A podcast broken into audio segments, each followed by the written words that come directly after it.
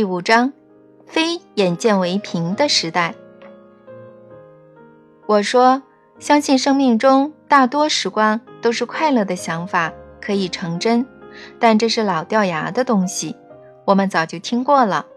这本书是谈你还没听过的事，在这真相背后，一个更大的真相。这真相是这么巨大，这么，我该怎么形容呢？这对于我们的经验和所学而言都是陌生的，以至于许多人就算看见它也无法相信。这我已经说第二次了。就算生活中这个真相出现在眼前，他们也会归因于其他的理由。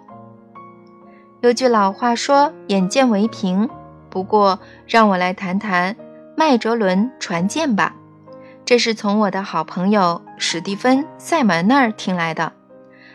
他是电影《与神对话》和《电缆小孩》的制作人兼导演，电影《美梦成真》的共同制作人，并负责过其他耳熟能详的电影，例如《阿比阿蒂的冒险》等等。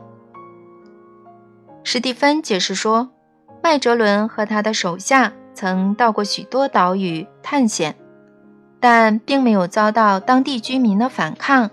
这些当地居民原本可能跳进独木舟，攻击这些长相奇怪的水手，视他们为入侵者才对。相反的，他们却展开双臂来迎接。原因何在呢？这些当地住民首次发现麦哲伦船舰的时候，他们并不知道所看到的东西到底是什么。他们以前从未见过能在水面上载这么多人、这么巨大又雄伟的东西。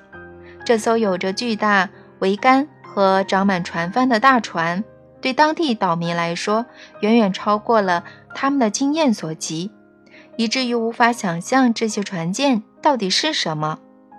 他们将独木舟停泊，带着敬畏放下了毛叉，把麦哲伦和他的手下。当做神来迎接。史蒂芬告诉我，这就是麦哲伦船舰症候群，一种当人看到非经验所及的事物时，就搞不清楚到底发生什么样的现象。在此，我一直提到的未被揭露的真相，与我们多数人所被告知与教导的是如此的大相径庭，以至于他们在我们生活中发挥影响力。在我们面前产生直接的显化，我们也不知道所看到的东西到底是什么。我们会把所看到的用别的东西称呼它。我们会把未揭露的真相的实现说成是巧合、意外、偶然或几率，或者只是走了傻人运。